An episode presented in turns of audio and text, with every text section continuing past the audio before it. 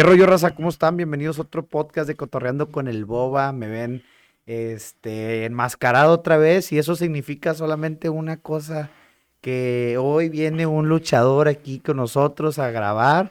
Y pues bueno, qué mejor que mi buen amigo, el Bengalí Sam. Bengalí Sam, ¿cómo estás? Buenas tardes, buenas noches, buenos días a todos los que nos ven. Pues aquí agradecido otra vez con la invitación que nos haces. Aquí estamos de nuevo y pues portando una bonita máscara que traes ahí. Mira, algo diferente que, que lo que traías la vez pasada. Y es una máscara que hicimos para el podcast. Es, es, verde y morado, que son los colores del podcast, o más o menos. Este, y es por, hicimos dos, una para mí, para yo tenerla, y otra para el público. Se va a regalar. Y la vamos a regalar para que estén ahí al pendiente de las redes sociales. Y pues sí, ¿no? Para que estén pendientes de cuál va a ser la dinámica para que puedan tener esta máscara que va a estar firmada por el bengalí. Va a estar firmada por el bengalí y bueno, la van a poder tener en su casa, en su sala, se la van a poder poner cuando vayan a las luchas, lo que ustedes quieran y gusten y manden. Pues Bengalí, ¿cómo has estado? Pues bien, gracias a Dios, aquí andamos. Y te digo, te reitero, gracias por la invitación de nuevo. Este, aquí estamos echándole ganas las veces que ocupes. Pues ahí andamos trabajando, trabajando y esforzándonos por salir adelante. Oye, Bengalí, yo sé que ya hablamos de este tema, pero hace poquito estaba viendo que otro luchador falleció en el ring.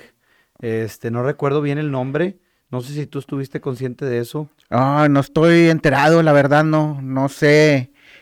No sé, yo tengo memoria de que recientemente falleció un luchador de Saltillo, el, chavo Lomelí, ¿no? O no sé, pero era de los Lomelí, ahí me disculpan si me equivoco con el nombre, este, pero es un señor de la vieja guardia de Saltillo, pero no, no recuerdo si él fue el quien, quien murió arriba del ring. No creo, no creo. No sé si otra persona haya le sido. Le hicieron una llave, ¿no? creo que L.A. Park le hizo una llave y como que lo desnucó en el piso, algo muy extraño. Lo que pasa es que sabes que ha de haber caído mal y se ha de haber doblado el cuello. Entonces recuerda que en el cuello tenemos las cervicales y le ha de haber afectado ahí el aparato nervioso, pero no estoy enterado, la verdad, del nombre de la persona quien, quien haya fallecido. Que, que, tú y yo platicamos de, lo peligroso que es luchar y cuando, que a veces no consideramos o no medimos el peligro que, que, tienen, que corren los luchadores cada vez que suben al ring, ¿no? Sí, pues es lo que te comentaba yo la vez anterior, que mucha gente cree que es fácil subirse a un ring y luchar y tienes que aprender a caer, reitero, tienes que aprender a caer, tienes que aprender a recibir un golpe y aún así sabiendo y teniendo el, entrenamiento, las prácticas y todo, pues llegan a suceder este tipo de cosas donde alguna, alguna caída mal que tengas en el ring, te puedes dislocar un brazo, te puedes quebrar un codo, te puedes quebrar una pierna, una mano. Ya ves, yo, lo que yo estoy enterado es que hace poco el hijo del vikingo se quebró el codo, entonces mañana martes, estamos grabando hoy día lunes, mañana martes hay función aquí en Piedras. Venía el hijo de vikingo, estaba programado, no se va a poder presentar por lo mismo porque está este, lesionado de su brazo, entonces lo va a representar, lo va a reemplazar, perdón, otro luchador, pero son riesgos, entonces les vuelvo a insistir, no traten de hacer lo que uno hace arriba del ring, porque nosotros lo hacemos ver fácil, porque tenemos experiencia, tenemos entrenamiento, lo hacemos casi todos los días, estamos entrenando, entrenando, lo hacemos ver fácil, entonces, ay, pues qué puede ser una maromita que se echan estos muchachos o esto, el otro, pero no es fácil, de verdad, corren mucho peligro. Bueno, Bengali, y hablando de esto, de, de, lesiones, ¿cuántas lesiones tienes tú? ¿Cuántas veces te has lesionado? Yo me he lesionado varias veces. Yo tengo una lesión en mi brazo, aquí en la muñeca. Esta muñeca la tengo lastimada. Eh, y mis tobillos los tengo lastimados. Este, los dos tobillos te los tengo lastimados. Eh, una vez este, donde hice un splash ah, en, la cuerda, en la esquina, caí estaba una tabla abierta entonces mi pie cayó en medio de las dos tablas, se me dobló el, tobillo y casi sufrí un esguince. Entonces sí tengo ahí los dos tobillos lastimados y la muñeca. Y cuando te lastimas dentro del ring, ¿hay una palabra clave para que el referee sepa que a lo mejor la lucha se tiene que parar? ¿O qué es lo que sucede en esos casos? Pues nada más se acerca el referee, o sea, si el referee ve que no, perdón, ve que no te levantas, este, el referee se acerca contigo y te pregunta, oye, ¿estás bien? Ya tú nada más le dices, ¿sabes qué? no estoy bien, este, me lastimé, me voy a bajar o ya él pide el auxilio para que entre en la camilla, dependiendo, pero por eso es muy importante la figura del referee ahí en el, en el ring, porque él está atento a todo lo que está pasando. Entonces él se da cuenta cuando caes mal él luego, luego se acerca contigo, o si ve que te estás quejando, llega y se acerca, oye, ¿qué pasó? ¿Te lastimaste? ¿Qué tienes? Este, y ya él auxilia o manda a pedir gente para que te puedan acompañar al vestidor. Oye, venga, ¿cómo le haces para ser tan agresivo en el ring y cuando te bajas eres otra persona? Híjole, este, es la magia de la máscara, es la magia de la máscara. Cuando uno se pone la máscara, cambia tu personalidad, cambia tu humor, cambia tu forma de ser, cambias por, completo porque eh, hemos tenido la, fortuna de platicar fuera del personaje. Este, estamos formando una bonita amistad entre tú y yo y, creo que has visto que soy bien diferente. Sí, no, soy una persona muy, muy distinta cuando me pongo la máscara y cuando me la quito. Mucha gente dice, oye, es que el bengalí este, es bien agresivo y que grita y que esto y que el otro y echa madres y para allá y que para acá, pero es el personaje porque soy un, un rudo, se supone que soy malo entonces yo estoy representando un personaje, como lo comentábamos la vez anterior que vine aquí contigo. Pero no sé, es, es la magia de, de, ponerte la máscara, es la magia de, de saber que vas a hacer algo que te gusta, algo que te apasiona. Y al momento de que yo, en lo personal, yo me pongo la máscara y estoy portando este personaje, mi identidad, mi personalidad, todo cambia de un extremo a otro, porque si hay gente que me conoce fuera del personaje, ellos saben que no soy así, que no soy la misma persona. La adrenalina, el, impulso del público, el aplauso, la mentada de madre, la chiflada que te dan, te hacen que cambies el personaje, la forma de ser. Oye, Bengali, este, ahora que estuviste eh, en, la, en la función pasada, vino Blue Demon, ¿no? El, el, hijo. Sí, así es. ¿Qué tal se porta Blue Demon hijo? No, señorón, mi respeto, es una gran persona. No me quise tomar foto con él, no quise incomodarlo, pero mi hijo, mi esposa tuvieron la fortuna de tomarse foto con él. Este, pero no, una excelente persona en el vestidor, muy amable, muy respetuoso, llegó, saludó a todos. Este, nada egocéntrico ni porque es una leyenda, es Blue Demon Jr. Esperarías tú de él que, oye, ¿sabes qué? No quiero hablar con alguien, que nadie. No, no, una excelente persona, la verdad. Se portó a la altura. No, y mucho más, la verdad, yo creo que mucho más. Este, se portó muy bien, te digo, excelente persona, nos saludó a todos, platicó ahí con dos, tres personas que, que lo conocen, ¿verdad? Estuvo ahí platicando con ellos, pero no, excelente persona. Yo platiqué con él, tuve la oportunidad, ya ves que estaba vendiendo sus máscaras. Ah, sí, estaba con él y, lo saludé, señor, ¿cómo está? Y se portó súper buena onda, me dijo hijo y todo el rollo. Sí, muy amable, la verdad, este, una persona muy amable, muy, muy, ¿cómo, cómo te puedo decir? Ah, no sé, muy flexible, muy flexible para, para, poder platicar con el público. Aunque no todos tienen la misma este, opinión de él, ¿verdad? Hay mucha gente que puede decir, no, es que conmigo no se tomó foto, no lo saludé, o se portó muy mamón conmigo, y esto y lo otro. Pero pues depende de la manera en que llegas también. Sí, si llegas con tacto, pues a lo mejor vas a, vas a recibir el mismo tacto de la otra persona. Y si llegas así como que altanero o exigente, pues tal vez te manden Sí, no, pues es que tiene que ver mucho la forma en la que llegas. También por decir conmigo, si muchas veces llegan conmigo, eh, órale una foto y que, eh, espérate, calmado, dale calmado, pues espérate, ¿qué onda? Y si, eh, ven Ali, una foto, o esto lo otro, ya llegan con una actitud muy diferente, pues también recibes la gente igual. ¿Por qué? Porque si estás bajando de luchar, yo soy de los luchadores que me gusta tomarme foto con el público, que los atiendo, este, pero también hay muchos que, eh, que esto y que lo otro, que, eh, espérate, pues déjame mejor primero atiendo a los niños y ya si te toca a ti, pues qué bueno, y si no, pues no. ¿Cuál es la mejor experiencia que has tenido con un fan?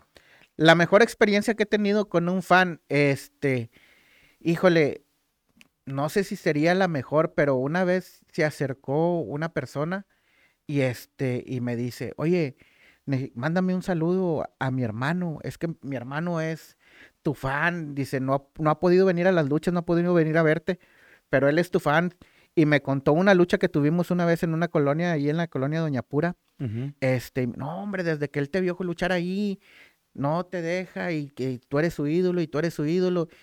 Y que me digan eso a mí, mm, pues me llena de mucha satisfacción porque me doy cuenta que hay gente a la que les gusta y les agrada mi trabajo.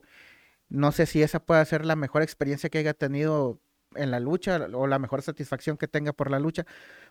Porque pues hay muchas, muchas así de que niños que me quieren, que una foto. Una vez me regalaron una, una, un dibujo de mi máscara, de mi personaje. También me lo han regalado. O sea, son detallitos que te, te llenan porque te das cuenta que estás haciendo algo bien y estás logrando el cariño del público. ¿Y una mala experiencia que hayas tenido con algún fan? Uy, una mala experiencia que he tenido muchas. ¿Y de qué tipo? Malas experiencias, porque pues no somos monedita de oro, ¿verdad? Este, y no a todos les gusta nuestro trabajo. Hay unos conocedores de la lucha libre que ellos se sienten con todo el derecho de criticarte, ¿verdad? Porque ya fueron una función o porque ya van seguido las funciones, ellos creen que saben de lucha libre y este y te critican que porque oye que porque se equivocó, porque no brincó, porque no hizo esto, porque se creen expertos, ¿verdad? Entonces, está bien que critiquen, yo no digo que no, pueden criticar y pueden dar su opinión porque ellos pagan un boleto y tienen todo el derecho de criticar nuestro trabajo. Pero que ya pasen de lo profesional a lo personal, ya es muy diferente. A mí me ha tocado muchos aficionados los cuales este pasan el límite de lo profesional y ya se empiezan a meter con tu familia o se empiezan a, meter con tu trabajo, que, oye, por decir en, mi caso, que hay muchos que me dicen, no, que baña perros y que esto y que el otro. Si supieran lo bonito que es tratar con un perro y bañarlo y tener cosas este, de trabajo así, y ellos lo, lo toman a mal, ¿verdad? O hay demeritan. sí, sí, demeritan tu trabajo por lo que tú haces fuera del personaje.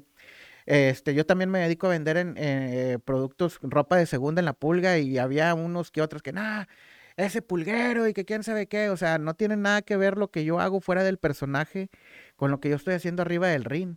Entonces ellos, cuando pasan la línea de lo profesional a lo personal, cuando ya se meten con uno personalmente, son malas experiencias, porque me los he topado en la calle y en la calle no me dicen nada, que porque según ellos respetan mi personaje y nomás cuando traigo la máscara me gritan. Pero cuando ya estoy con el personaje gritan cosas que no deben de gritar y se meten con cosas que no deben de meterse, entonces ahí son malas experiencias. No hemos llegado a tener alguna experiencia de que me peleara con alguien o que a los golpes. hemos tenido discusiones, se puede decir, ¿verdad? Que hemos estado a punto de llegar a los golpes, pero pues se enfría de un lado o del otro o tomamos cordura y pues calma las cosas. Oye, entonces vendes cosas en la pulga, ¿de dónde las traes? ¿Qué es lo que vendes?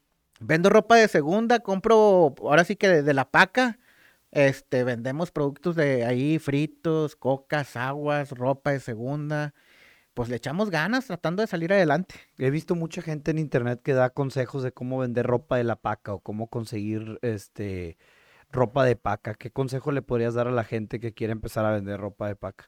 Ah, que se acerquen con alguien que ya tenga un poquito de experiencia para que ellos los guíen. Yo me acerqué con una persona que ya vendía ropa de segunda porque yo empecé vendiendo pura ropa nueva. Pero pues a veces no tienes para invertir en la ropa nueva, es mucha la inversión. Entonces me acerqué con una persona que ya vendía ella ropa de segunda y ella me, llevó al contacto de donde compraban la, la, paca ella y fuimos y empezamos a comprar que 100 libras, que 200 libras y ahí me he ido manteniendo. Pues acérquense con una persona que ya se dedique a eso, si quieren dedicarse a vender ropa de segunda, de paca, de ropa americana, acérquense con alguien que ya tenga experiencia, que los pueda guiar y que los pueda asesorar. ¿Y cuánto puedes ganar, por ejemplo, en un fin de semana o en un día que te vas? ¿Cuánto es más o menos la ganancia que puede haber de, una venta? Ah, pues yo, mira, yo que trabajo viernes, sábado y domingo, de ganancia nos quedan alrededor de 1.500, 2.000 pesos de ganancia por semana.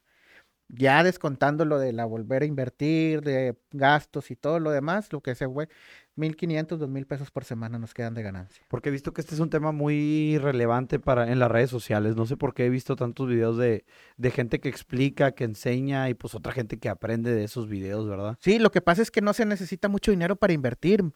Este, por decir, 100 libras de ropa de paca americana andan, alrededor de 1.800 pesos. Ok. Entonces, esos 1.800 pesos los duplicas, pero facilísimo, en un fin de semana los estás duplicando. Entonces, por eso mucha gente está hablando del tema y porque se han dado cuenta que ahí está el negocio, ahí hay un muy buen negocio. Si lo sabes hacer y lo sabes administrar, ahí hay un muy buen negocio. De hecho, puedes vivir. Yo conozco gente que ellos por semana venden hasta 10 mil, 15 mil pesos. Ah, la madre, de pura ropa. De pura ropa. Y de eso viven. De eso viven porque invierten, claro, también invierten 18 mil pesos en comprar una paca, 19 mil pesos en comprar una paca completa. Pero ese dinero lo triplican, lo triplican. Oye, Bengali, y bañando perros, la otra vez no hablamos muy específicamente de eso, pero ¿te han mordido? ¿Y qué, qué, tan, qué tan profundas han sido estas mordidas? Sí, sí, me han mordido. Me han orinado, me han hecho popó, me han mordido, este... no muy profundas las mordidas, pero sí me han abierto la piel, me han abierto los dedos, este, me clavan los colmillos, este, pero sí, pues es un riesgo, ¿verdad? Es un riesgo de trabajo. ¿Qué procede cuando te muerden? ¿Tienes que limpiar la herida? ¿Qué, ¿Qué, es lo que hay que hacer? ¿Tienes que irte a vacunar contra la rabia? Mira, pues como yo tengo la vacuna del tétano, siempre lo primero que preguntas cuando un perro te muerde es, este, ¿su perro está vacunado? No, pues sí, el perro está vacunado. Si el perro está vacunado y tú tienes tu vacuna del tétano, no pasa nada. ¿No, ¿no es la de la rabia? No, la, es la que te ponen para la rabia, la del tétano. Ah, ok. O sea, cuando el, cuando el perro tiene rabia, sí te ponen siete vacunas en el ombligo. ok, Pero nomás si el perro la tiene. Si el perro tiene el virus de la rabia, si el perro tiene el virus de la rabia, te ponen siete vacunas este, en la parte del ombligo para que no te dé a ti la rabia. Pero si el perro no tiene rabia y está vacunado, lo único que te piden el seguro es que tengas la vacuna del tétano. Si no la tienes, te ponen la vacuna del tétano para evitar cualquier cosa. Se pone el perro en observación 15 días para que no tenga ningún cambio en, en su este, salud o algún problema, que el perro esté sano. Si en 15 días el perro no tiene ningún cambio y está sano y tú tienes tu vacuna del tétano, lo único que te dicen es, este, la herida no se puede suturar porque como el, hocico del perro tiene muchas bacterias, hay que estarla nomás limpiando constantemente y no pasa nada. Bueno, y para la gente que no sabe, eh, si ustedes se hacen una herida muy profunda, váyanse inmediatamente a suturar, porque si pasan más de, creo que ocho horas, una madre así, ya no te pueden suturar. Esto lo aprendí en alguna ocasión, que un amigo se cortó un dedo con un vaso y fuimos al día siguiente al hospital y ya no lo quisieron suturar porque la herida ya había pasado este cierto tiempo. Entonces ya nomás le pusieron ahí un curita mariposa y unas vendas y Sí, ya para que no volviera a sangrar o algo. Ajá, para que no estuviera sangrando y todo eso, pero as- así fue como quedó el asunto, ¿verdad? Sí, porque no sé qué pasa en el organismo, que ya creo que ya no te pueden suturar, entonces ya lo único que hacen es ponerte una venda para que el, el mismo cuerpo vaya cicatrizando, este, y si no se llegue a abrir la herida y no, no sangres, pero sí, si tienen alguna herida profunda, lo recomendable es inmediatamente ir al hospital. Oye, Bengali, y últimamente yo he estado viendo algo en la lucha libre mexicana, digo, también en la americana lo han estado metiendo, pero es luchas mixtas, que Ah, pelean sí. hombres contra mujeres. Esto es nuevo, ¿verdad? Pues no es tan nuevo, la verdad no es algo tan nuevo. Lo que pasa es que últimamente se está dando más a conocer la lucha mixta. Eh, y está muy bien porque se les está dando la oportunidad a las mujeres. Siempre se les ha dado, pero las tenían muy rezagadas en el sentido de que las mujeres nada más luchan con mujeres, no luchan con hombres. No les daban oportunidades por campeonatos o por estelarizar una lucha estrella en una función. Y yo creo que alrededor de unos 10 años para acá, se les está dando más oportunidad a las mujeres de intercalarse con hombres, luchar con hombres, este, luchar mixto, que es una lucha mixta, de protagonizar este, eventos estelares como en la Arena México, un máscara contra máscara, este, en AAA, este, últimamente Lady Flammer con Chica Tormenta que lucharon máscara contra máscara. No fue la lucha estelar, pero fue parte del programa de Triple Manía 30, que es, era bien difícil que las mujeres protagoni- protagonizaran un evento así. Entonces se les está dando más oportunidad y este se está dando poco a poco que las mujeres estén este, incursionando más en el ambiente con las luchas mixtas. Yo, yo he visto como que el, el verdadero movimiento o la verdadera liga inclusiva en el país es la lucha libre. O sea, ahí pelea gente LGTB de la comunidad, pelean mujeres y pelean todos contra todos y no hay discriminación y todos son iguales. Yo creo que ahí está la verdadera inclusión en este país. Fíjate que es algo bien bonito de la lucha libre, que aquí nosotros no tenemos ningún tipo de discriminación. Aquí en la lucha libre, si tú eres parte de la comunidad, te puedes acercar y entrenar y hacerte luchador. Si eres mujer, te puedes acercar y hacerte luchadora. Si eres hombre, te puedes acercar a hacerte luchador. Si eres una persona de estatura pequeña, te puedes acercar y hacerte luchador. Y vas a luchar por igual, tanto con hombres, con mujeres, con, con gente de la comunidad. Vas a luchar igual. ¿Por qué? Porque en los entrenamientos las mujeres entrenan con hombres, los, las personas de talla pequeña entrenan con personas de talla normal, este, y todos entrenamos en el mismo ambiente, todos est- entrenamos juntos. Entonces, por eso mucha gente cuando dice, oye, que las mujeres, oye, se vio muy bien luchando, no, no se echó para atrás y, y le entró. Pues sí, porque han entrenado con hombres toda la vida. Entonces no tienen miedo de luchar con un hombre. Y, y tienen la, la, ¿cómo te puedo decir? La habilidad para poderlo hacer. Y la lucha libre es lo más bonito que tiene, que aquí no hay discriminación alguna. Sí hay discriminación, ¿verdad? Como en todos lados, porque hay mucha gente que todavía tiene un pensamiento muy retrasado en su mente. Pero aquí hay gente de la comunidad, gente de estatura pequeña, eh, chaparritos, grandes, enanos, gordos, flacos y todos luchamos juntos, siempre y cuando haya oportunidad. Oye, Bengali, y pues ahorita estás acompañado de tu hijo y de tu esposa. Eh, ¿Cómo toma tu hijo esto? ¿Cómo te ve? Él entiende que eres un luchador, él entiende que da lucha libre, entiende que su papá está peleando en un ring. ¿Cómo lo ve él? Fíjate que yo, a pesar de su corta edad, tiene tres años, mi hijo, yo lo he notado que él sabe cuando voy a luchar que estoy representando un personaje. ¿Por qué? Porque ah, me ha visto cuando estoy preparando mi maleta, que ya me voy, que voy a luchar fuera, que no lo puedo llevar. Él luego, luego me dice, ¿dónde vas? No, voy a luchar. Ah, ok, vas a pum pum, vas a luchar. Sí, sí, voy a luchar. Entonces, este, se da cuenta de que estoy representando un personaje, porque cuando yo me quito mi máscara, él sabe que yo soy su papá. Cuando yo me pongo la máscara, él sabe que yo soy su papá, pero he notado en sus ojos que sabe la diferencia entre una cosa y otra. Aparte de que yo siento que ya lo trae en la sangre porque cuando vamos a las funciones, él se sube al ring y quiere estar jugando, quiere hacer esto, quiere hacer el otro. En el sillón de la casa se echa maromas, en la sala tenemos una alfombra y ahí se pone a echar maromas. Entonces es algo que ya lo trae en la sangre y lo, y lo hace, lo hace, lo hace. Y desde pequeño pues está enseñando a diferenciar una cosa de otra. ¿Cada cuánto entrenas y cuántas horas al día entrenas? Por lo regular se están eh, se entrenan, bueno, tres veces a la semana. Este, y entrenas, yo creo, alrededor de cuatro o tres horas. Ahorita no estamos entrenando, ahorita estamos teniendo un problema con ese, eh, con ese tema. Este, pero ya estamos hablando para que nos den la oportunidad de poner el ring en algún espacio para seguir, para poder entrenar.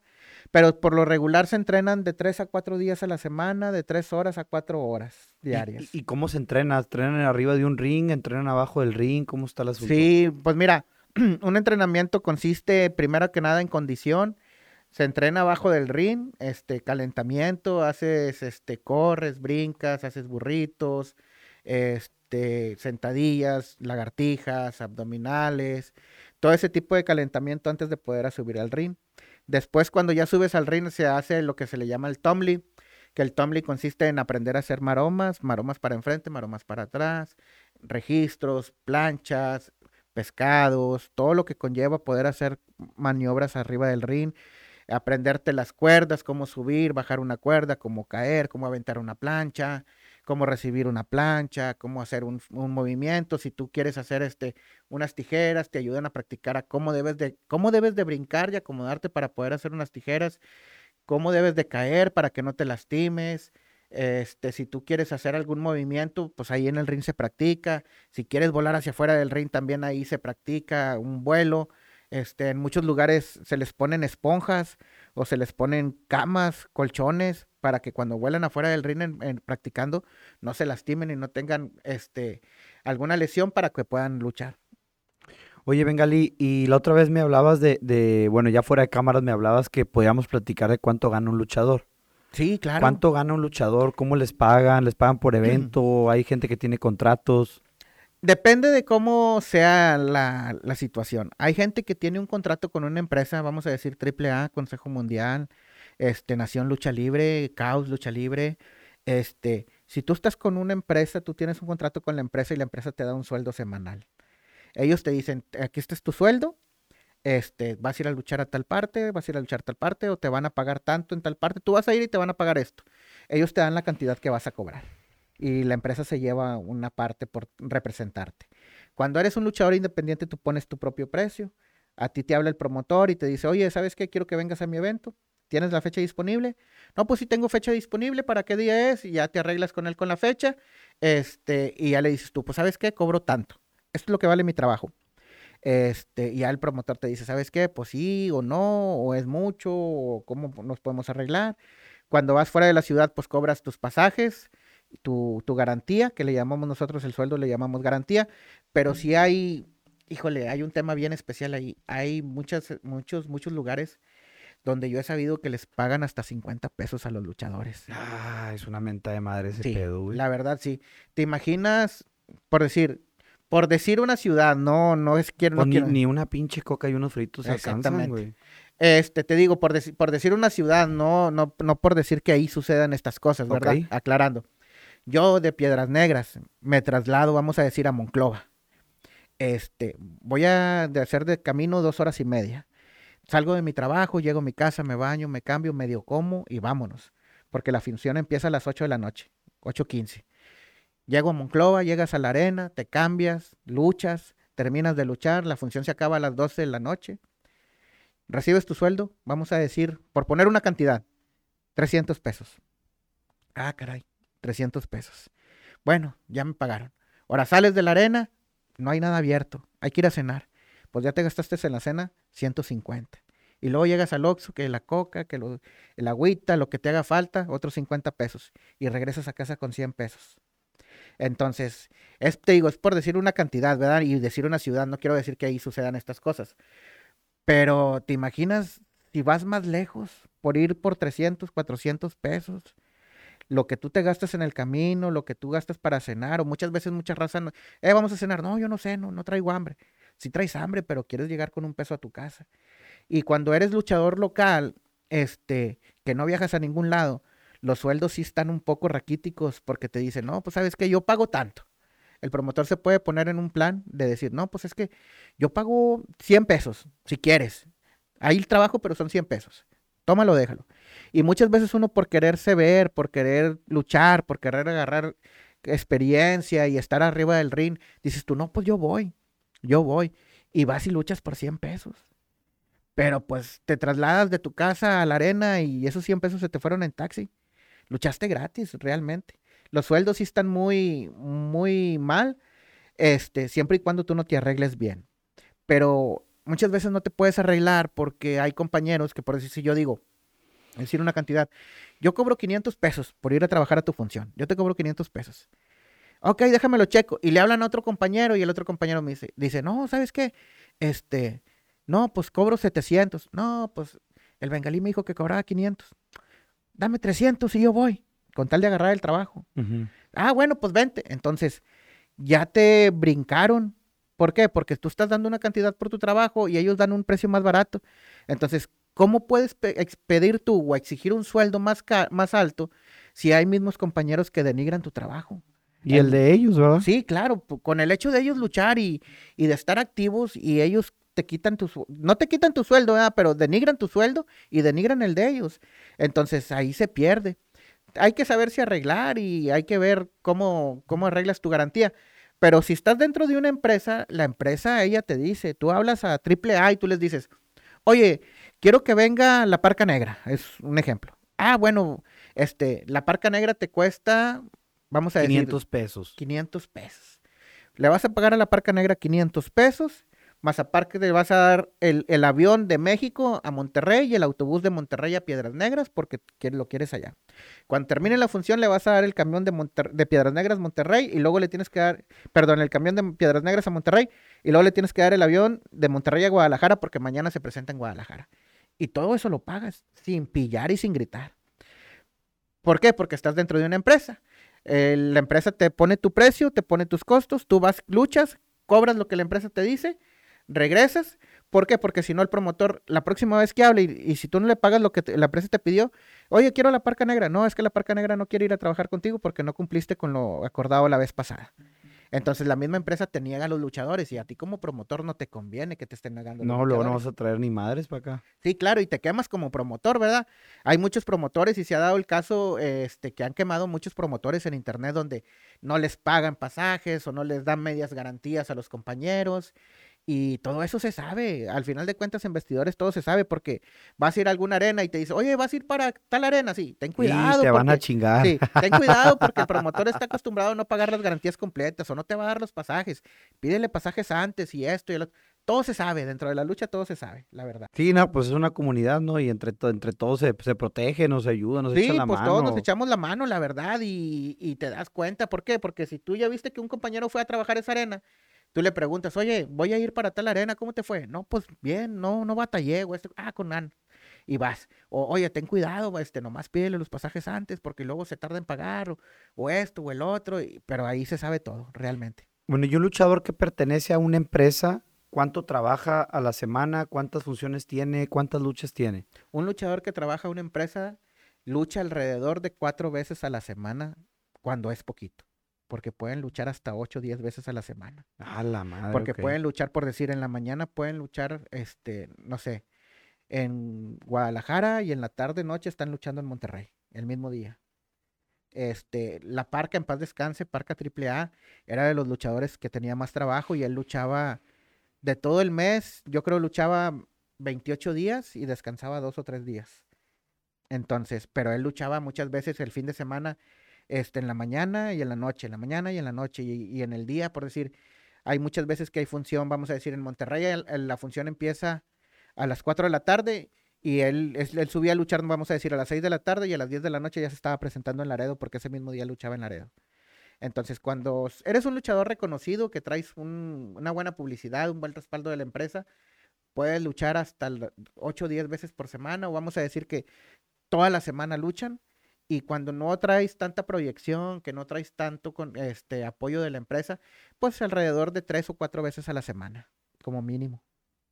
Es lo que luchan. Yo me acuerdo muy bien que cuando platiqué con la esposa de Rey Misterio, allá en, en- digo, la conocí, no sé sí, si te sí, sí, conté. Sí, recuerdo que me contaste. Eh, para hacer un, un- para darles contexto, Rey Misterio vino aquí a Piedras Negras, nos hicimos pasar por sus asistentes personales, el dueño de la Plaza de Toros nos dio chance a mí y a un amigo, y conocimos a Rey Misterio y lo atendimos, ¿no? A él personalmente, a su esposa y a este Johnny Nitro, que yo también era Johnny Mundo, Johnny Mundo. ya es que tiene varios nombres ahí por, no sé, Sí, temas tema legales o ese todo todo el rollo. Este, nos regaló unos lentes, de hecho, ahí los tengo, lentes de, de los que tienen como ah, una cruz. la cruz, el de la brillitos. cruz de sí. brillitos, ahí los tengo en mi casa. Y nos contó que trabajaban bastante, o sea que de verdad, eh, Rey- ya ves que Rey Misterio se, se retiró un tiempo de la Sí, claro. Era porque estaba cansado. Me dijo que trabajaba ocho días de la semana, Sí, que tenía que estar volando cada vez. Ya ves que hacen un, una escala o... ¿cómo se llama? Un Todos evento. los, todos los lunes hay Sí. Monday Night Raw. Ajá, y Entonces, luego que- sigue y luego, el- y luego, ajá, entonces él tenía que estar todos los lunes viajando de lugar, entrenando, y luego cuando había un pay-per-view también tenía que ir al pay-per-view, y luego había fechas como que no son televisadas, que son eventos. Sí, porque mucha gente nada más ve lo que sale en la televisión. Pero por decir, este evento grabado para la televisión te anuncian. Y en Guadalajara el día 3 a las 8 de la noche. Pues sí, pero antes del día 3, toda la semana tú vienes luchando Laredo, Monterrey, Aguascalientes, Hermosillo, Ciudad de México y luego Guadalajara para llegar al evento de televisión. No es nada más que luchan, ah, lucharon ese día y ya toda la semana no luchan. No, luchan de lunes a lunes y luego todavía tienen que ir al evento y si sale alguna otro que para publicidad, este, oye, tienes que ir a la televisora y vas y firma de autógrafos y esto y el otro, es mucho trabajo. Para las personas que son reconocidas y tienen e- esa fortuna, es mucho trabajo. Bueno, entonces Rey Misterio tenía mucho trabajo, se cansó y bueno, pues se, se, se retiró un tiempo, ¿no? Después creo que firmó contrato con ECW o otra lucha ahí gringa que no es tan conocida. Ah, era, ay, no recuerdo el nombre, era... Sí, pero ECW no es. No, ¿verdad? no, no, no, no, es... No recuerdo, ahorita se me va el nombre de esa empresa, pero sí ahí estaban casi todos los que salían de WE y de AAA, estaban ahí mezclados. Y, y ahí era porque el contrato duraba tres meses, me dijo la... la... Más, más relajado el Sí, trabajo. entonces de cuenta que era tres meses de friega y otros tres meses de descanso y luego otros tres meses de friega. Y en la WWE era casi creo que el contrato por un año de estar trabajando sin descansar. Entonces, Sí, pues es que la diferencia entre una y otra es que, por decir, la WI, este, ellos tienen show semana tras semana, semana tras semana, semana tras semana, entonces ellos querían tener trabajo, trabajo, trabajo. Y en otra, otra, otra empresa apenas empezaba, entonces ellos te decían, sabes que te exploto tres meses, descansas tres y luego vienes y rindes otros tres, y ahí se va, y ahí se va, y ahí se va. Era, era más relajado el trabajo. y yo imagino que ahorita Rey Misterio está entregándole eh, la banda a su hijo, ¿no? Está Sí, lo que está, preparándolo para... Lo que está haciendo es es- estarlo posicionando en, en en el ambiente, ¿verdad? Ahorita, si te fijas, le hicieron eh, este, la, la historia de que lo, lo traicionó y que está en contra de él. Este, pero, pues, lo que está haciendo es que el público lo acepte de una o de otra forma, como rudo, como técnico. Este, lo está cobijando y lo está ayudando a que pues, se posicione en una buena, este, ¿cómo se puede decir? En un buen estatus para que él siga con, con la herencia que tiene. Oye, ¿tú crees que Alberto del Río, el patrón, vaya a regresar en un futuro a la WWE? Yo o creo que sí, ¿tú yo crees- creo que sí, la verdad sí. Ahorita él trae muchos planes, ahorita acaba de abrir otra empresa aquí en México, él no sé con quién se asoció, desconozco, y abrieron una empresa de lucha libre que se llama Nación Lucha Libre, este, que está incluyendo a muchos luchadores independientes de, la- de, de México y de... Eh, aquí está el bengalí, ¿eh? Para que le echen un. Gracias, gracias. Este, muchos luchadores independientes de México, muchos luchadores ex WWE como Carlito Colón, Primo Colón, todos ellos que estaban antes en WWE, se los está trayendo él. Pero yo digo que sí, el día de mañana sí llega a regresar a WWE. Yo creo que es algo que él sueña y, Y como que no quita el dedo del No, renglón, sí, ¿no? Y es el lo que que persevera alcanza. Sí, es algo que él sueña y que algo que está persistiendo mucho. De hecho, su residencia es en San Antonio, él vive en San Antonio. Entonces, este, yo creo que está ahí con el dedo en el renglón para algún día regresar a WWE y sería espectacular volverlo a ver en esa empresa porque la verdad ha sido de los pocos mexicanos que ha implantado bandera en, en esa empresa. Oye, Bengali, por ejemplo, hemos visto que hay sangre dentro de la lucha libre. Este, me acuerdo mucho que Super Porky, en paz descanse, sangraba mucho. Ajá. Este, la sangre es real, hay trucos para sangrar o realmente son accidentes. No, la sangre es real, la sangre es real. Este, un- Algunos dicen que usan navajas y se cortan. Pues yo no he visto a nadie en usar navajas. La verdad, yo no he visto a nadie en usar navajas. No sé si lo hayan hecho. Este, a mí me ha tocado ver cuando sangran, este, que les dan un sillazo, se les pega con el filo de la silla, es una silla de metal, y empiezan a sangrar. O muchas veces cuando te avientan al, esquinero, el esquinero no está tan, tan nuevo, no tiene tanta esponja, y a lo mejor hay un alambre ahí zafado con el cual te puedas raspar la frente o te puedas provocar alguna herida, pero yo nunca he visto que alguien use navajas. Eh, no sé si algún compañero lo ha hecho, si lo han hecho, dígame cómo se hace para, para aprender. Este, pero sí es peligroso, la verdad es muy peligroso. El tema, por decir, de Super Porky, los brazos, este, los villanos, ellos ya tenían su frente muy mayugada, muy, les tocabas la frente y, y parecía como si fuera cabeza de bebé, les llamaban. Entonces ellos con cualquier golpe que se dieran en la Se frente, empeza- eh, sí, se abría la frente de nuevo. Y el constante trabajo que te, como comentábamos ahorita, que trabajaban de domingo a domingo, este, era de que pues la herida nunca sanaba. La herida nunca sanaba, entonces les volvían a pegar y volvían a sangrar, y le volvían a pegar y volvían a sangrar. Por eso es el tema de que, de que sangraban. Y la sangre es 100% real. No hay nada de que, oye, que se puso cápsula, o sea, trae una cápsula en la mano. Bueno, no. Ah, también dicen mucho eso, ¿no? Sí. Que tienen cápsulas de pintura roja y que ah, se las, se las estrella. estrellan. Pues yo no he visto que alguien traiga una cápsula que la cual no se acabe. La última lucha de Pentagón y el villano cuarto, donde perdió la máscara el villano cuarto, era impresionante la sangre que le salía a Pentagón Junior y pues yo creo que la cápsula era eterna porque salía y salía Así, sangre. Cápsula Sí, tras sí. cápsula tras cápsula. Entonces, pues nunca se acabó la cápsula. La verdad sí son fuertes heridas que trae uno muchas veces en la cabeza y te la pueden volver a abrir. Eso es lo que sucede o lo que pueda llegar a pasar. Que te dan un golpe y, y ese golpe te abre la cabeza. Entonces, pues no, no, te digo, desconozco la verdad si alguien ha usado algún, alguna navaja o algún método para cortarse. Muchas veces te dan un botellazo o te quiebran una lámpara y con la misma lámpara te cortan, entonces ahí sí, ¿verdad? O con el vidrio de una, de una botella. Pero que alguien uno mismo se corte o haga algo, no, no he visto. Oye, Bengali, por ejemplo, para las luchas extremas, ya ves estas que se salen del ring y se empiezan a pegar con sillas, con botes de basura, con Sí, sí, sí. mesas. se- hay, hay hay técnicas para, para no herir al compañero o es así como a, a la bendición del... de Es inevitable, es inevitable no poder herir a un compañero cuando le quiebras una lámpara de neón en la espalda o en la cabeza, cuando usas alambre de púas, cuando usas este, los mentados palillos chinos, es inevitable que no lo puedas herir. Hay métodos para que no, he- no puedas provocar algún accidente con el público. Tienes que saber quebrar una lámpara, no es llegar nada más y aventarla. Tienes que saber quebrarla para que la lámpara explote y los vidrios no salgan hacia el público. Eso sí, hay- tienes que aprenderlo hacer. Este, cuando ponen tachuelas en el ring, pues es una tachuela y se te va a clavar en la espalda.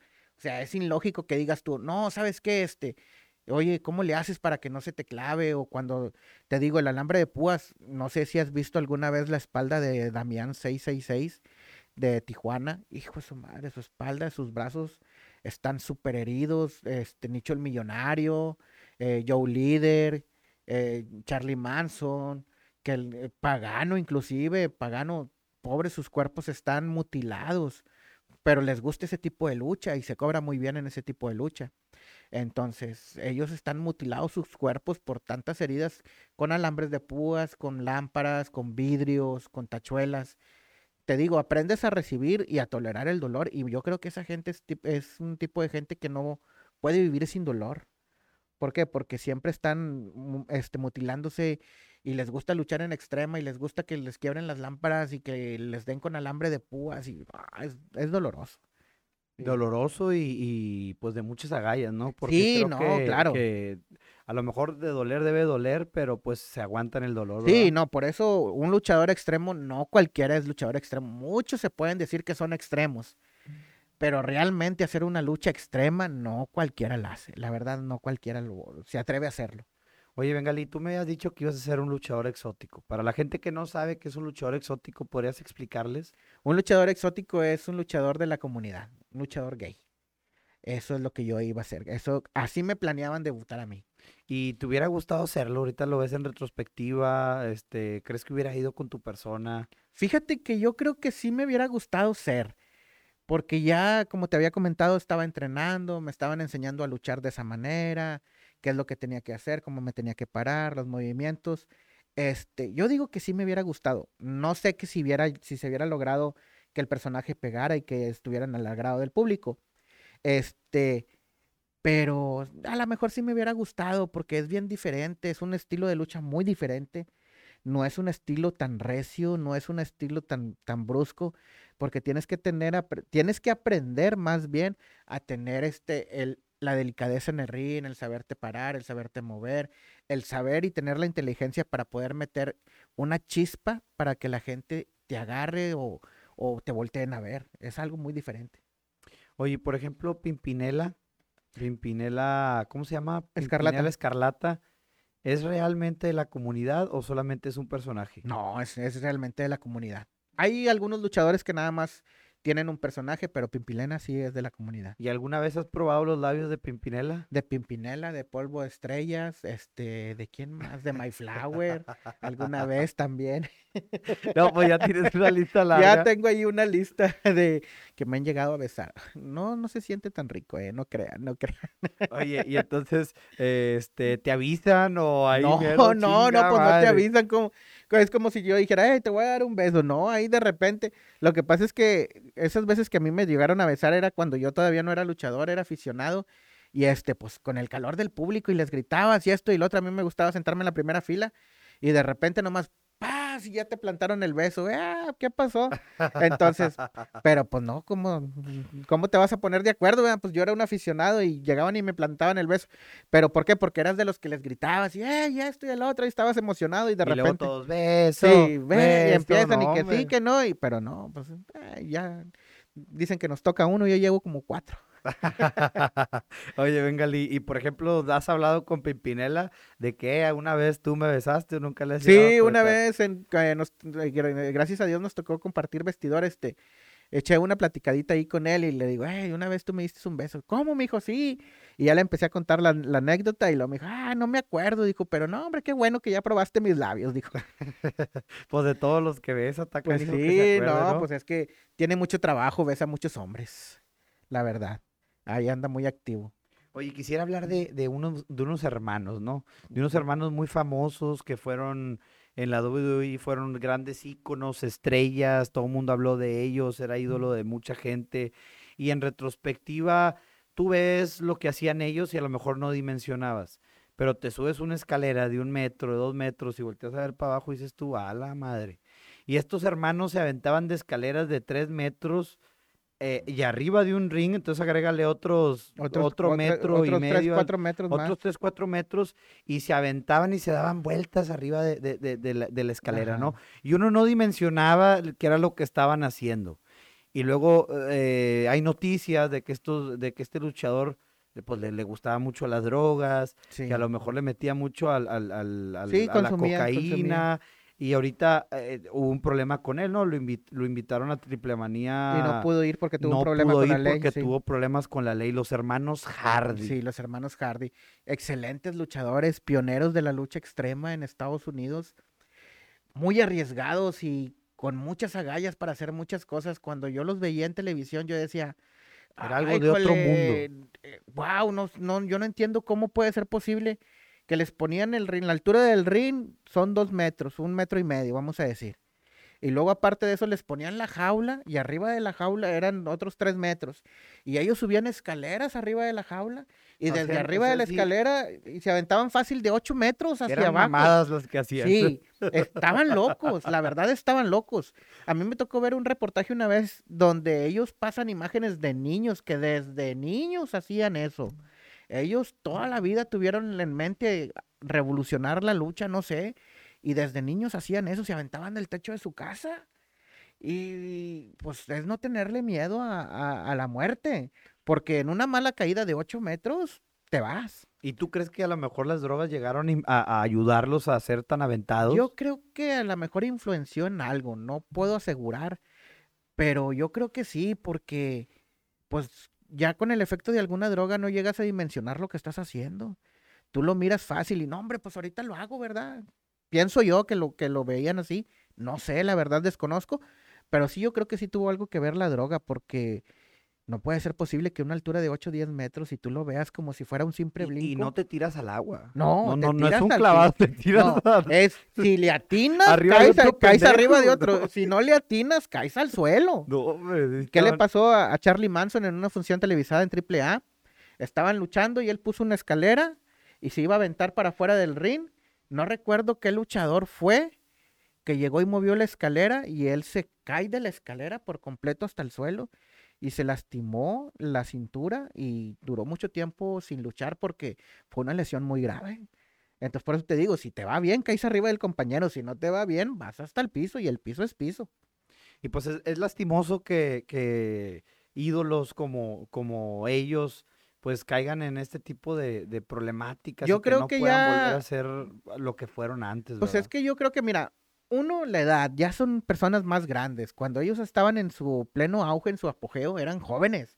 Tenían 19, alrededor de 19, 20 años. Estaban en todo su auge. Ahorita ya hay- caen en ese tipo de vida. ¿Por qué? Porque ya no hay medicamento que les sane el dolor. Ellos viven con dolor constante. Entonces, ¿qué es lo que hacen? Pues se drogan para no sentir dolor. ¿Por qué? Porque ya un naproxeno o un caterolaco ya no les hace a ellos. Ellos tienen que tener algo más fuerte para ya no sentir dolor. ¿Por qué? Porque tienen piernas quebradas, porque tienen brazos quebrados, porque tienen este, la cintura quebrada, los hombros zafados, no sé, cantidad de lesiones que te guste que tengan en el cuerpo. Entonces, ¿qué es lo que hacen ellos? Es tratar de mitigar el dolor. Entonces, yo creo que por eso llevan ese, ese ritmo de vida, porque pues, no hay otra cosa que mitigue el dolor para ellos. Oye, Bengali, ¿sabes un poco de historia de lucha libre? Un poco, sí, un poco, sí. Por ejemplo, ¿sabes a lo mejor cuándo fue la primera este, máscara contra cabellera? No, ahí sí no, no estoy tan, tan enterado del tema, la verdad. No sabría decirte cuándo fue la primera máscara contra cabellera. Sé, que fue la empresa mexicana de lucha libre, me imagino yo, que fue la primera empresa que hubo en México. Pero en, en fechas y todo eso no, no sabría decirte la verdad. Ahí sí estoy fuera de onda, fuera del, del tema. ¿Cómo eliges tú ser un rudo? Los rudos son los malos de la historia y los técnicos son los buenos de la historia.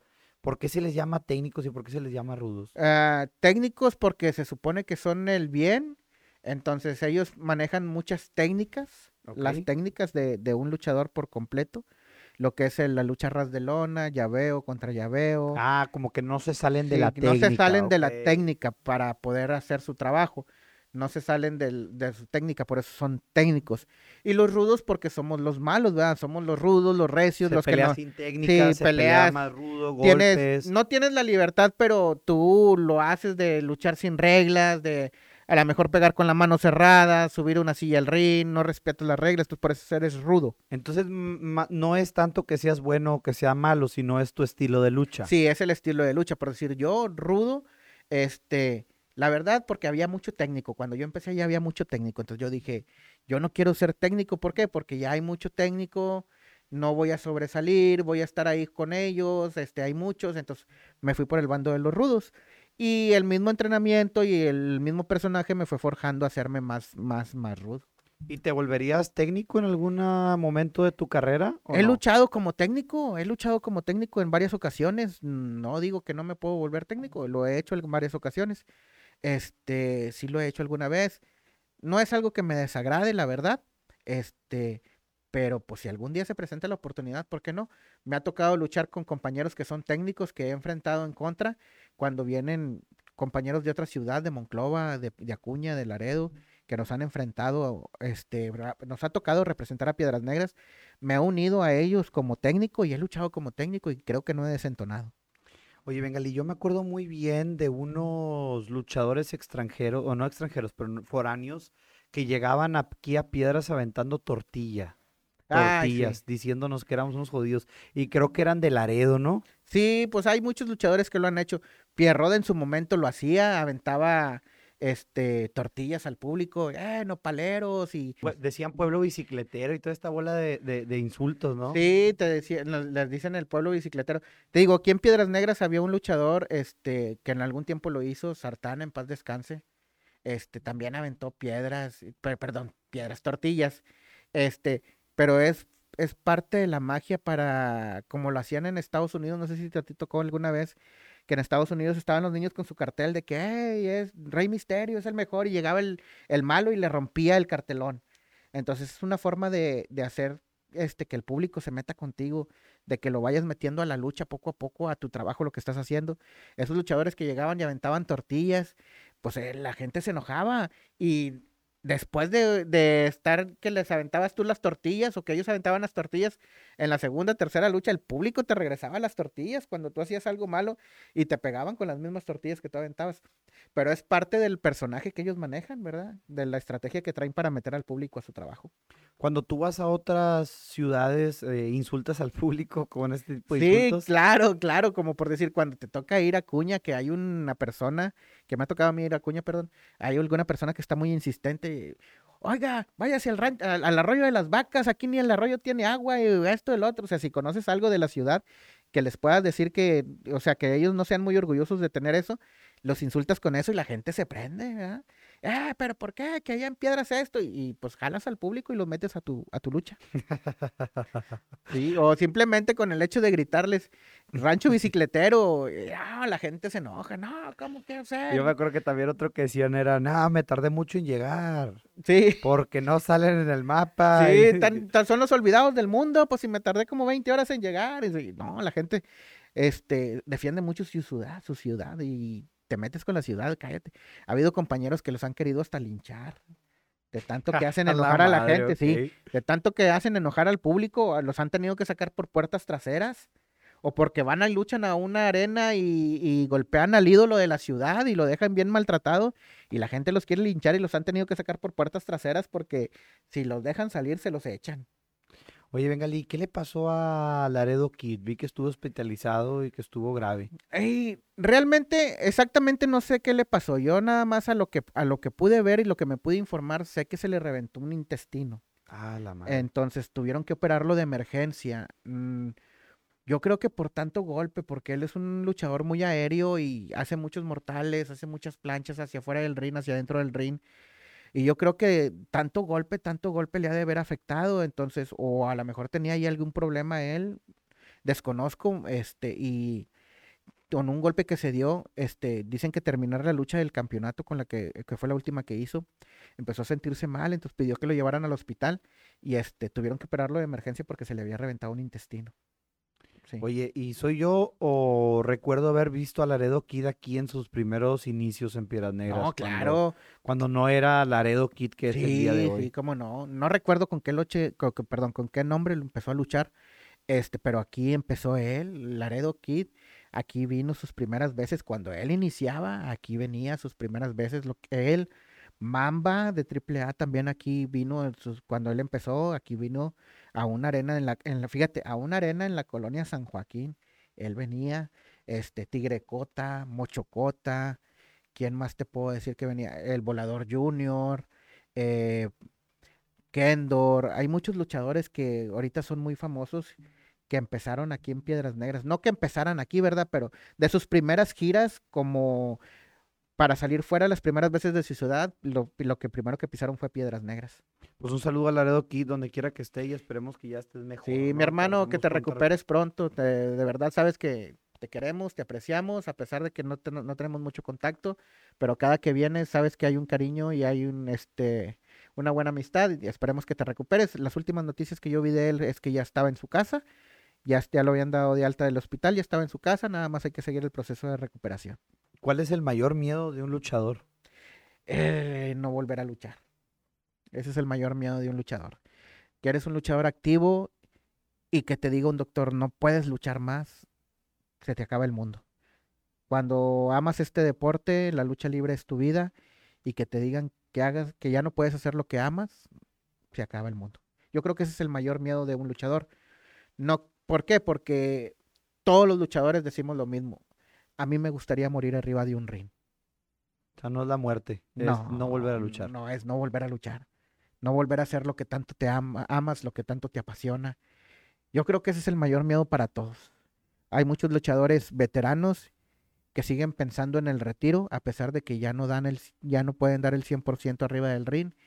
Siguen activos porque su mayor miedo es ya no volver a hacer lo que hacen, lo que aman. ¿Tú crees que un problema de la lucha libre en México es que las grandes figuras no pasan los el mando a, los, a los nuevos luchadores? Fíjate que no lo veo como problema porque realmente las nuevas generaciones se van imponiendo poco a poco y van pues sobrepasando leyendas. Las leyendas y los veteranos siempre van a ser leyendas y van a tener su respeto y van a tener su lugar dentro de la lucha libre. Siempre. Llamémoslo un Canek, un Hijo del Santo, un Mil Máscaras, Blue Demon, Huracán Ramírez, todo ese tipo de luchadores de la década de los 80, de la época de oro de la lucha libre. Ellos tienen su lugar bien ganado, ellos tienen su público bien ganado, tienen sus leyendas bien establecidas, pero las nuevas generaciones han venido poco a poco a cambiar la lucha libre, el estilo de lucha y, y las nuevas generaciones van haciendo nuevos ídolos y ahorita las nuevas generaciones que vienen atrás de nosotros, más arriesgadas, están haciendo nuevos ídolos y cada quien tiene su lugar. Yo creo que no creo, no lo veo como problema, la verdad. Entonces, ¿tú, tú crees que poco a poco ellos solitos van a ir encontrando su lugar? Sí, mira, el ejemplo más claro es el hijo del vikingo. El hijo del vikingo tendrá alrededor de unos 8 o 10 años luchando. Este, y ya, es- ya es el megacampeón de lucha libre AAA. Entonces, a pesar de que en, en la AAA hay luchadores con mucha más experiencia, muchos más años de, trayectoria, muchos más años luchando, este, él ya llegó y ya se posicionó en una de las, como la nueva cara de la empresa, porque realmente es la nueva cara de la empresa, el hijo del vikingo. Y es una generación muy joven, realmente es un luchador muy, muy joven. De edad tendrá 21, 22 años, le calculo yo, no recuerdo que, cuál es su edad. Entonces, ¿qué te gusta que tenga luchando? Di- 8 o 10 años y de esos 8 o 10 años ya llegó a la cumbre. Ahora es que se mantenga para que siga teniendo su lugar, que sepa mantener su ritmo de lucha, que sepa mantener su estatus para que él siga siendo la cara de AAA. Pero te digo, o sea, poco a poco las nuevas generaciones se van imponiendo. Hablando, hablando del ring, de dónde se puede poner, dónde se puede luchar. Ah, ¿en, qué, ¿En qué lugar específico? Sí, o puede ser donde sea que quepa un El ring. ring nada más donde tengas un lugar donde puedas ponerlo, que quepa. No pasa nada con que esté pegado a la pared y nada más tengas un lugar libre para eh, ensayar los vuelos o salidas hacia afuera. En cualquier lugar. Puede ser en una casa, en el patio, en un terreno, en un gimnasio, en un local. Siempre y cuando quepa el ring, no, no hay ningún problema, lo puedes poner en cualquier lado. ¿Dónde ha sido el lugar más extraño en el que has peleado? El lugar más extraño donde he peleado en una ranchería.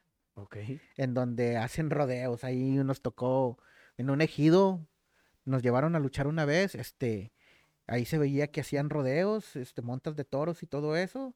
Este, no como en el, por decir, aquí en Piedras Negras nos ha tocado luchar en el lienzo charro, pero pues aquí el lienzo charro está acondicionado y allá era a lo rústico, realmente olvidados del mundo. Estábamos en un ejido. Yo creo que ese es el lugar más raro en donde me ha tocado ir a luchar. Pues de las últimas preguntas que te quiero hacer, Bengali, ¿por qué ya no se hacen películas como la del Santo contra las momias, contra Blue Demon, contra las chicas extraterrestres? A lo mejor estoy revolviendo Sí, sí, los, sí, los no, está bien, está nombres, bien, está bien. pero ¿por qué ya no se hacen este tipo de películas? Yo creo que ya no le han apostado al cine del, al cine de la lucha libre. Este, en la época del Santo de Blue Demon se apostó mucho por el tema del cine sobre la lucha libre y fue una, un auge muy bonito y fue un apogeo muy bonito de ese tipo de, de cine. Este, pero yo ah, no hay gente que le apueste a ese tipo de cine. Las la última película que yo recuerdo que hicieron de lucha libre fue cuando el trío Fantasía, o no recuerdo cómo se llamaba la, la, película, la verdad desconozco, no me vayan a querer ahí linchar, este, pero los protagonistas eran eh, Máscara Sagrada, Octagón y Atlantis. Entonces, ya no le han apostado a este tipo de cine. Yo creo que lo dejaron olvidado, le han apostado a otras cosas, no le quieren invertir. Hay, hay muchos luchadores que no, no quieren bueno, pues no que no quieran, sino que no han recibido la propuesta para poder hacer un tipo de cine. O que me acordé, la última película que hicieron de lucha libre fue la de Nacho Libre, yo creo que es la más reciente, donde ahí apareció Silver King en paz descanse, era muy buen amigo, este hijo, eh, perdón, bueno, sí, hijo de Dr. Wagner, hermano de Dr. Wagner Jr., él daba vida al personaje malo de, de ahí de la película de Nacho Libre. Este, salieron varios luchadores mexicanos, participaron en, en, en el trama. Pero yo creo que muchos, muchos productores se olvidaron de ese tipo de cine. Le deberían de invertir y deberían de Creo que es un, lugar en el que le pueden explotar muy bien. Obviamente hacer una, una, una versión fresca, una historia fresca de, de claro, un luchador. Con, con las temáticas de, de, estos, de estos tiempos, de lo que estamos viviendo a las temáticas de hoy en día, pero yo creo que ahí está un, un punto muy bonito para poder y le resurgir. Pueden, le pueden meter esto mágico, ¿no? Que se pelee contra unos aliens o algo, pero que, que, le den un... O sea, que le metan... se pelee contra la pandilla del barrio o algo así. Le que o sea, algo... que, que, que, busquen una, una trama que les ayude a acaparar el público como diciendo tú, ¿sabes qué? Pues es el vengador de la colonia que nos ayuda a defendernos de los ladrones o de la pandilla que viene y ataca al barrio, como lo, comentabas un comando armado, Exactamente, algo que, que a alguien se le ocurra, pero que explote en este bonito cine de lucha libre que se quedó muy olvidado y, la verdad, yo creo que ahí hay para que salga algo bonito. Bueno, y hablando de la película de Nacho Libre, que era la otra pregunta que te iba a hacer, y ahora sí, la última pregunta es qué opinas de esta película. ¿Es acertada? ¿Es bonita? ¿No es bonita? Este, ¿Te gusta? ¿No te gusta? Tiene varias cosas que sí vive uno como luchador. Este, es acertada en varias cosas y es una película muy bonita porque te están enseñando a que si tú quieres algo y luchas por ello, lo puedes lograr. Nacho Libre, él siempre quiso ser luchador, se esforzó por serlo había una mafia que le impedía ser luchador, llegar a las luchas estelares. Si, te, si recuerdas esa película, ellos luchaban y les pagaban 50, 60 pesos y se iban y se compraban un elote, que era lo para los que les alcanzaba. Él se fabricó su propio traje. Hay muchos compañeros que hacen eso, fabrican sus propias máscaras, sus propios equipos. Este, hay luchadores privilegiados, como lo mencionábamos hace rato, que están dentro de una, empresa y ellos tienen ahí, sabes que tú vas a luchar a tal parte, tal parte, eres estrella, y hay otros luchadores que no son nada y están luchando por ser alguien dentro de la lucha libre, están luchando por ser reconocidos. Este, es una película muy bonita que te muestra muchas cosas que si tú eres luchador o estás empapado dentro del ambiente, reconoces y dices, ah, ¿sabes qué? A mí me ha tocado esto, o yo he visto que fulano esto o el otro. Es una película muy bonita, la verdad. Oye, Bengali, y cuando sean los, los famosos pierrotazos, ¿esos qué onda? ¿Sí son de verdad? ¿Son falsos? ¿Hay técnicas para que no duela? No, pues sí son de verdad, son golpes que te dan en el pecho, este, con la mano abierta. Ha habido gente que se le ha parado el corazón de un pierrotazo, este, pero pues son golpes y te enseñas a pegar, te enseñas a recibir y cuando no sabes recibir un pierrotazo o no sabes darlo, puedes llegar a ocasionar algún accidente. Te digo, ha habido luchadores que han fallecido. Yo he conocido, bueno, no conocí, pero me he llegado a escuchar de un luchador que mató a otro luchador con un pierrotazo, que le paró el corazón. Madre. Le han llegado a llegar, a, ha tocado llegar a parar el corazón porque les han pegado en lo que es en la parte del esófago. Ok. Entonces, no sé qué le provocó, que le paró el corazón, no sé si tenía algún problema de salud o no. Este, pero son golpes. Si quieres ahorita terminando el podcast, este, te doy uno para que lo veas. Yo creo que no duelen, vamos a ver. Pues ahorita lo checamos a ver si duelen o no duelen y ya darás tú tu opinión a ver si duelen o no duelen. Pero pues si hay maneras de darlos, este, que no duelan tanto, pero aquí en el ambiente de la lucha libre se dice, como van, vienen. Ok. Entonces, como hay que aguantar sí. y hay que dar. Entonces, si llegas y el primero que te dan duele, pues lo tienes que dar igual. Y si no lo das igual, pues te van a agarrar de tu puerquito y te van a dar y te van a dar y te van a dar. Entonces, como van, vienen. Y si te viene duro, va duro. Y si viene despacio, pues va despacio. Eso es todo. Nada más que si hay que aprender a recibir un pierrotazo, porque no es cualquier cosa.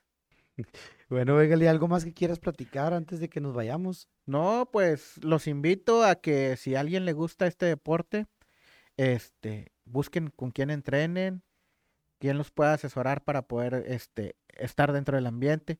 A los compañeros, este, les reitero, este, hay que seguir echándole ganas, no hay que dejar morir la lucha libre. La lucha libre es un deporte muy bonito, el cual no me gustaría a mí que muriera.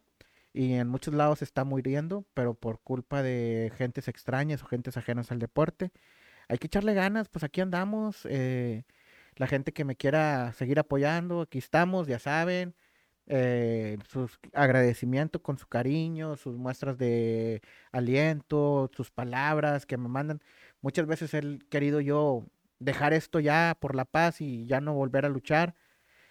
Pero siempre que pienso en retirarme, hay alguien que llega y me dice, me gusta tu trabajo, oye, te vi luchar y me gustó que hiciste esto, que hiciste el otro, o me llega un mensajito donde, hey, eres mi ídolo, te admiro, y- eso me alienta a seguir luchando y a seguir haciendo esto que amo. Muchas gracias por todas sus palabras, por todos sus reconocimientos. Últimamente una persona que vino de Laredo me dijo, me, me fui admirado con tu lucha, esta, esta lucha que pasó, dijo, me fui admirado con tu lucha, dijo, luchaste muy bien, me gustó tu lucha. Este, todas ¿Les esas... diste la madre a tres güeyes? Sí, a dos. A dos, Sí, perdón, era- eran de Este, tres. eran, éramos de- era una ter, era un un, eh, una lucha de ter, eh, de tres, de uno contra uno, pero eran los tres. Este, y todas ese tipo de, de- de comentarios, de, de buenas vibras, ayuda mucho. Gracias. Les agradezco de corazón a todas las personas que se acercan y siempre me dan una palabra de aliento. Pues muchas gracias por venir, Bengali. Les mandamos un fuerte abrazo a todas las personas que están desde su casa viéndonos, a la raza que va manejando. Tengan mucho cuidado con la manejada. Ya saben que si tomen, si toman, no manejen. Y si andan en el teléfono, mejor párense y manden mensajillos porque se pueden estampar mientras van. No, deja Mensajeando, tú, las entonces, ¿para multas, las multas están bien caras. raza. Sí, si no se estampan, Sí. los van a multar, cabrón. Oye, y antes de que nos vayamos, ¿cómo vas a regalar la máscara? ¿Qué vas a Ah, hacer? Bueno, vamos a regalar esta máscara. Van a seguir el, el perfil de Bengalí San. Van a seguir el, per- el perfil de Coto con el Boba. Y abajo van a poner, ah, van a etiquetar a dos personas. Cada vez que etiqueten a dos personas es una entrada para poder ganar. Este, van a, van- va a durar esto como 15 días nada más, dos semanitas, y en esas dos semanitas las personas que concursen pues van a podérselas llevar. Los ganadores se van a reflejar o se van a anunciar en mi cuenta, en mi cuenta de Cotorreando con el Boba para que estén al pendiente de ella y esperemos que se ganen la máscara autografiada con los colores del podcast de Bengali San. Sí. Eh, aplica solamente para personas dentro de México porque tenemos muchos panameños ahorita que nos están siguiendo. les un saludo hasta todos, Panamá. Pero no podemos hacer envíos a Panamá. A ver cuándo me llevan a luchar por allá también, ¿verdad? Pues creo que allá también hay lucha, entonces ay, échenme una llamadita. Ya saben, ¿eh? Para que le marquen. Pues muchas gracias, Raza. Muchas gracias por escucharnos y ponernos atención. Un saludo, espero que estén bien. Que Dios los bendiga, cuídense mucho, este, y pues ya saben, échenle ganas ahí para que se lleven la mascarita autografiada por un servidor. Ya saben la dinámica que dio mi, mi compadrito, hay que hacer todos los pasos para que se puedan participar. Échenle ganas porque es una máscara profesional, no es una réplica, no es nada, es una máscara profesional hecha, Hecha por, por, el por mascarero. mi de mascarero, es lo que iba a comentar, hecha por mi mascarero, este, es una chulada de máscara, la verdad está preciosa. Yo no, no había usado un equipo así, de hecho ya estoy pensando en, en usar un, un equipo de estos colores, a ver si me patrocina aquí mi compadre. Este, mira, aquí está la máscara, está profesional, es 100% profesional la máscara, no es una máscara que mandamos a hacer, un- ay, perdón No pasa nada. que mandamos a hacer una réplica o algo, es una máscara profesional, trae todos los elementos que trae una máscara profesional, su agujetero y todo. Entonces, échenle ganas, banda, se la van a llevar, está preciosa esta máscara. ¡Ah! Sí duele, raza.